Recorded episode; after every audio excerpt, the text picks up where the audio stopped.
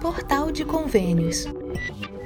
Todas as notícias sobre convênios e outros acordos na administração pública. Olá, este é o podcast do Portal de Convênios, um resumo semanal das principais notícias do âmbito da administração pública para você se manter informado em poucos minutos. Pesquisa CNM: quase 30% dos municípios fecharão 2023 no vermelho. Mais de 28,6% dos municípios brasileiros enfrentam atrasos no pagamento da primeira parcela do 13º salário aos funcionários, revelou pesquisa da Confederação Nacional de Municípios, a CNM. O prazo, que se encerrou em 30 de novembro, está sendo descumprido por 1.246 administrações municipais, representando cerca de 80% das 4.456 prefeituras consultadas entre 25 de outubro e 27 de novembro. Além da dificuldade no cumprimento do benefício, a pesquisa da entidade municipalista também apontou que 27,2% das prefeituras projetam encerrar o ano no vermelho, totalizando 1.214 entrevistados. Para o ano de 2024, 47,6% das prefeituras, equivalente a 2.121 municípios, mantêm expectativas de melhoria nas finanças municipais enquanto 46,7%, 2.083 prefeituras, não vislumbram um cenário positivo. A pesquisa ainda destaca que 2,7% das prefeituras, representando 119 delas, não mantêm em dia a folha de pagamento, enquanto a maioria esmagadora de 96%, 4.278 municípios, está em conformidade com os pagamentos salariais.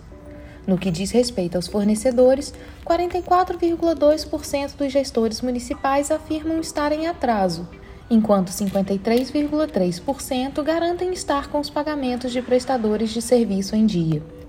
A CNM indagou também sobre a forma de pagamento do 13º salário, se seria realizado em parcela única ou dividido, em relação à primeira parcela, 28,6% dos municípios, ou 1.246, reconhecem que haverá atraso no pagamento, enquanto 54,6%, ou 2.382 municípios, já efetuaram o pagamento.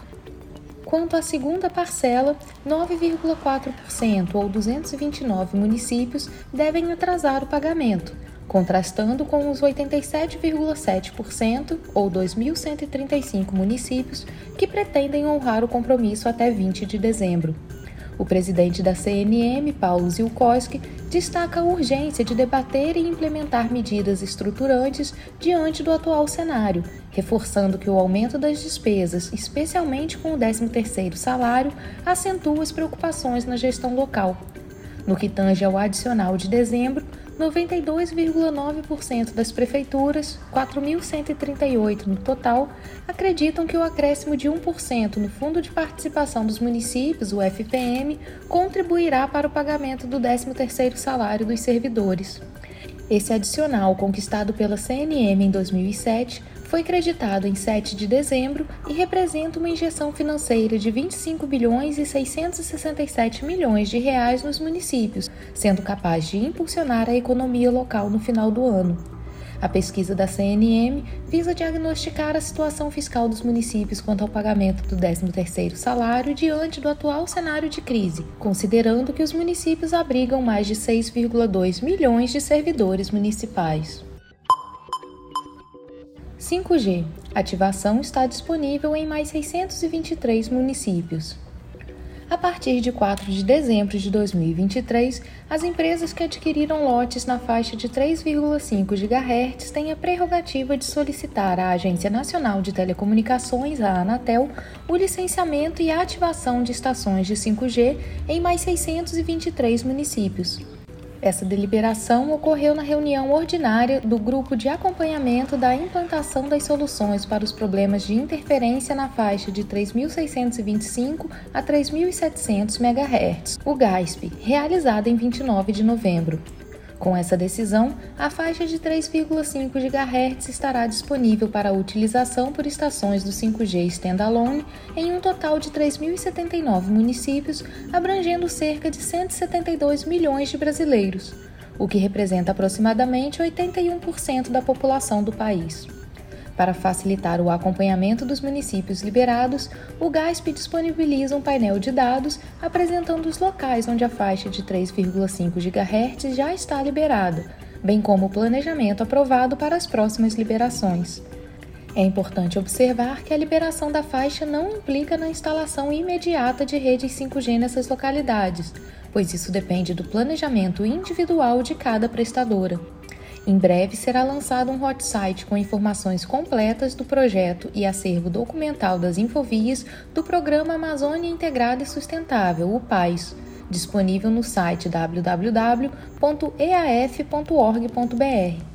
A decisão do GASP segue as diretrizes do edital do 5G e engloba municípios onde a EAF já iniciou a migração da recepção do sinal de televisão aberta e gratuita por meio de antenas parabólicas na banda C satelial para a banda KU. Além disso, concluiu as ações necessárias para a desocupação desta faixa por sistemas do Serviço Fixo por Satélite, o FSS, instalando filtros para mitigar interferências em todas as estações do FSS impactadas. É relevante destacar que, de acordo com o planejamento atual e o progresso das atividades de migração e desocupação, o país alcançará, até junho de 2024, a marca de 3.678 municípios liberados, representando um avanço significativo em relação ao planejamento inicial estabelecido no edital do 5G. Para aqueles que recebem transmissões da TV aberta pela antena parabólica, é crucial adaptar o equipamento para evitar interferências. Os inscritos no Cadastro Único para Programas Sociais do Governo Federal, o CAD Único, que recebem sinal da TV aberta por parabólica, podem solicitar gratuitamente o kit para a adaptação do equipamento à SIGA antenado, o nome fantasia da EAF.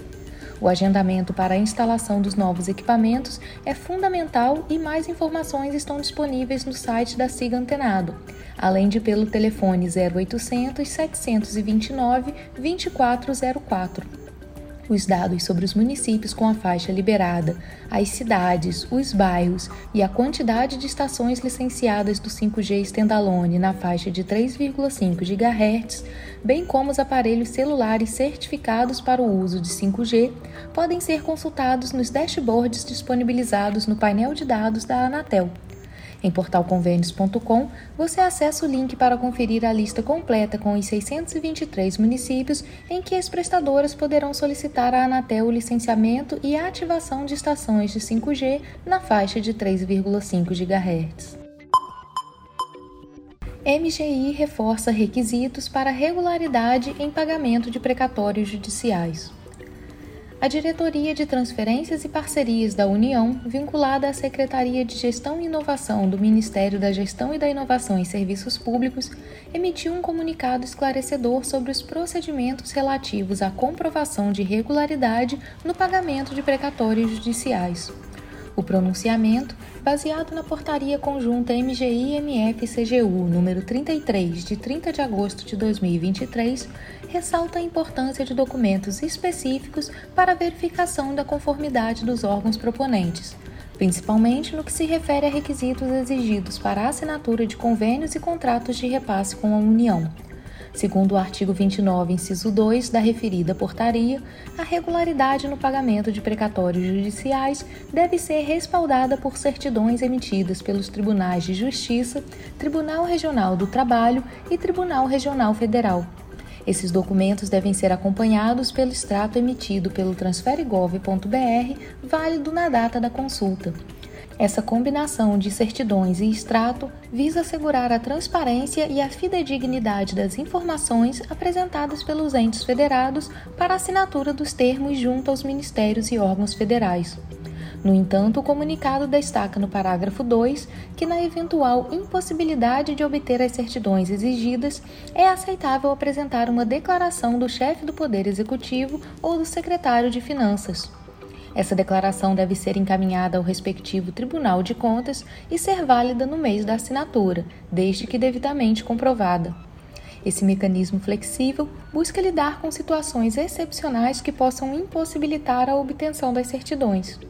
É crucial destacar que o extrato emitido pelo transferegov.br para o tipo de irregularidade 1, precatórios, não deve ser considerado isoladamente como o único comprovante de irregularidade. Ele é visto como um complemento essencial para a demonstração da conformidade e sua validade deve ser na data da consulta. Essa abordagem visa fortalecer a robustez do processo de verificação e garantir a confiabilidade das informações apresentadas pelos órgãos proponentes. Diante desse cenário, a Diretoria de Transferências e Parcerias da União enfatiza a importância da rigorosa observância desses requisitos, garantindo que a regularidade no pagamento de precatórios judiciais seja devidamente comprovada.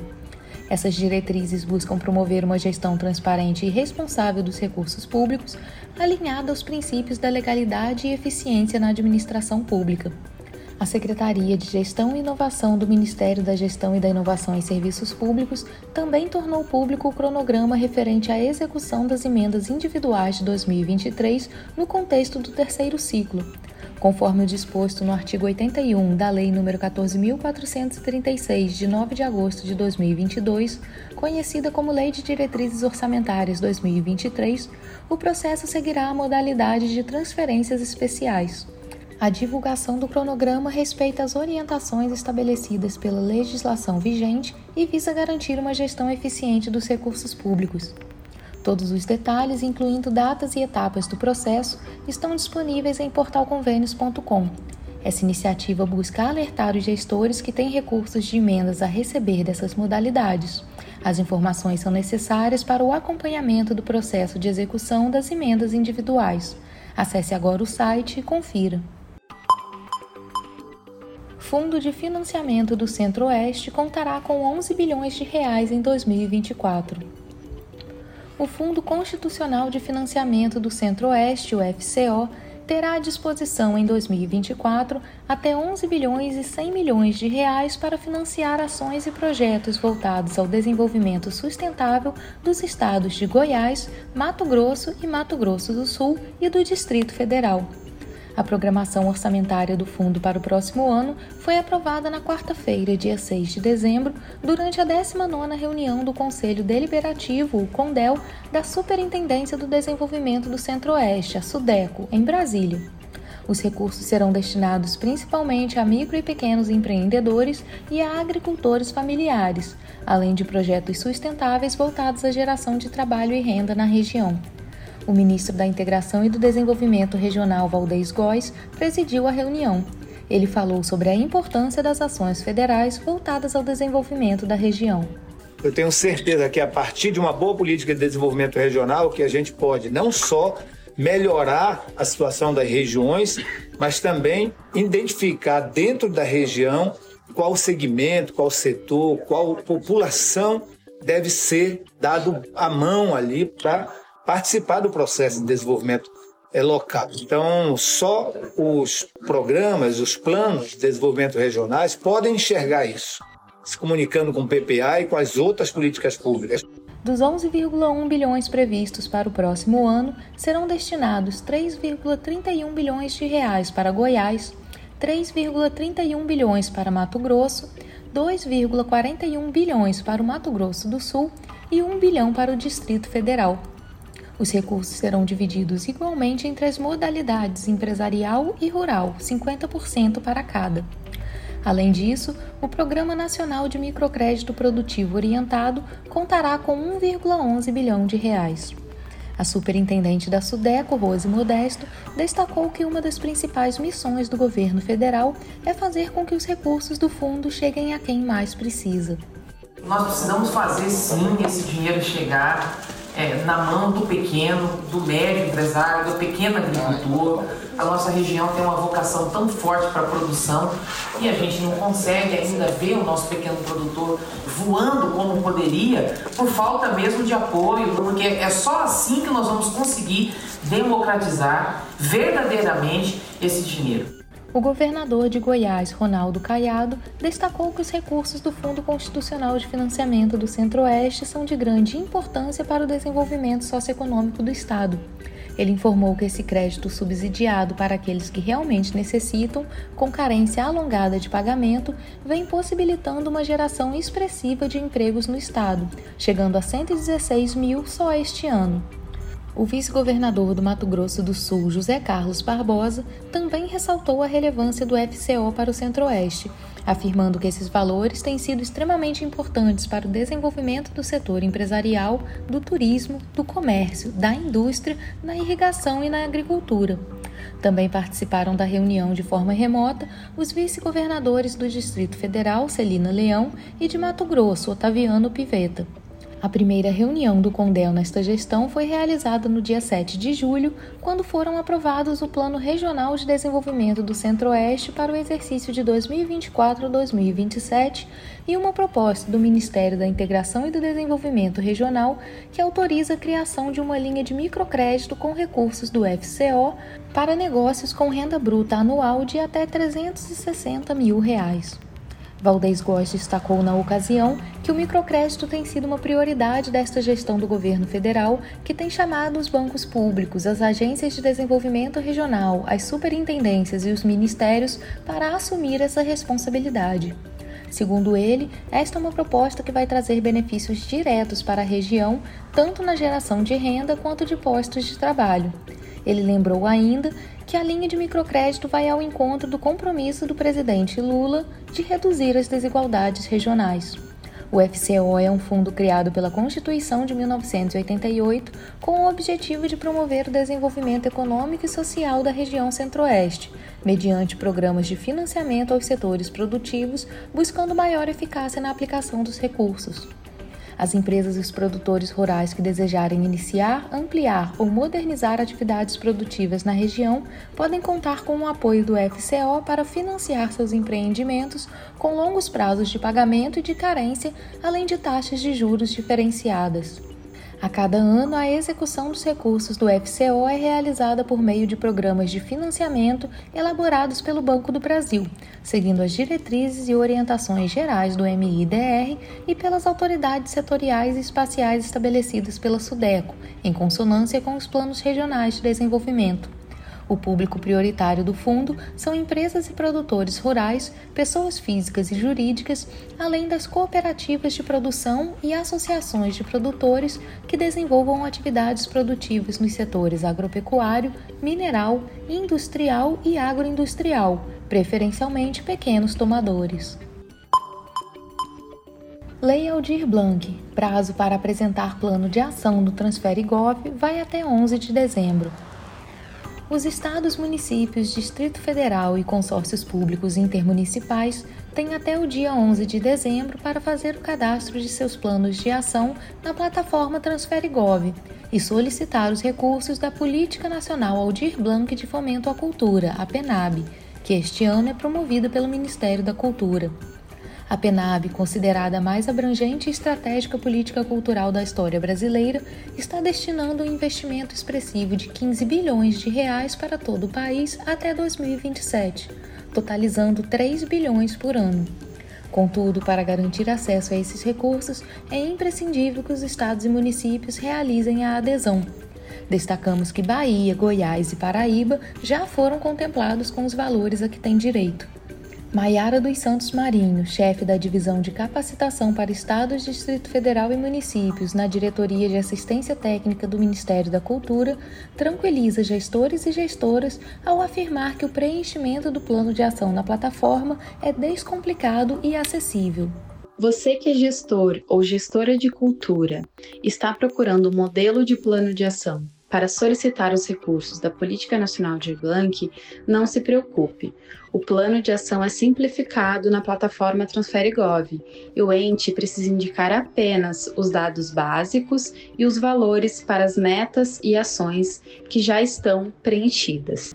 Ela reforça o convite para a participação dos entes federativos na PENAB e esclarece que neste momento não é necessário realizar escutas públicas para definir metas e ações para a execução dos recursos. Esta etapa está prevista para o próximo ano.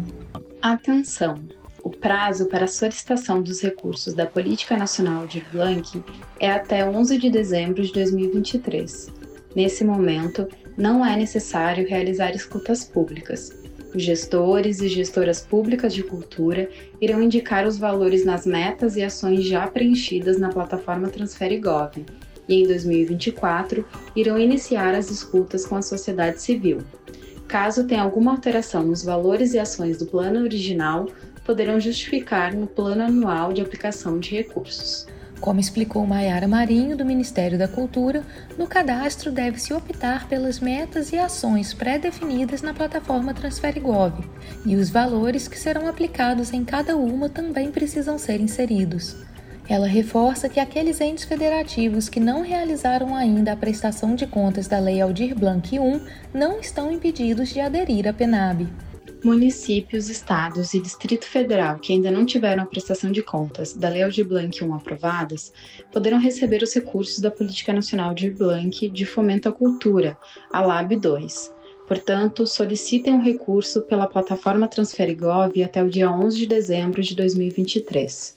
O cronograma de aprovação das prestações de contas da Lei Aldir Blanc 1 não correspondem ao mesmo cronograma da LAB 2, Portanto, não há prejuízo nesse sentido. A implementação de políticas públicas culturais por meio da PENAB será conduzida através da publicação de editais e chamamentos para fomento direto. Cada plano de ação passará pela avaliação e aprovação do Ministério da Cultura e o andamento de cada um pode ser acompanhado em tempo real por meio do painel de dados da PENAB, que fornece informações sobre inscrições, validações e, posteriormente, o progresso nos repasses de recursos. Para os municípios que receberem valores iguais ou superiores a 360 mil reais, é obrigatório investir no mínimo 25% dos recursos na execução da Política Nacional Cultura Viva. Essa iniciativa reconhece e apoia atividades culturais já existentes, promovendo a participação social, a colaboração e a gestão compartilhada de políticas públicas culturais. Não há percentuais vinculantes para aqueles com valores inferiores. Estados e o Distrito Federal devem destinar até 25% para a construção de céus da cultura, que são centros culturais comunitários promovendo expressão corporal, educação cidadã, arte, trabalho, renda e sustentabilidade ambiental. Além disso, eles devem investir no mínimo 10% na implementação da Política Nacional Cultura Viva. Para esclarecimento de dúvidas ou assistência no envio do plano, o Ministério da Cultura oferece canais de atendimento. Acesse portalconvênios.com e confira os contatos disponíveis.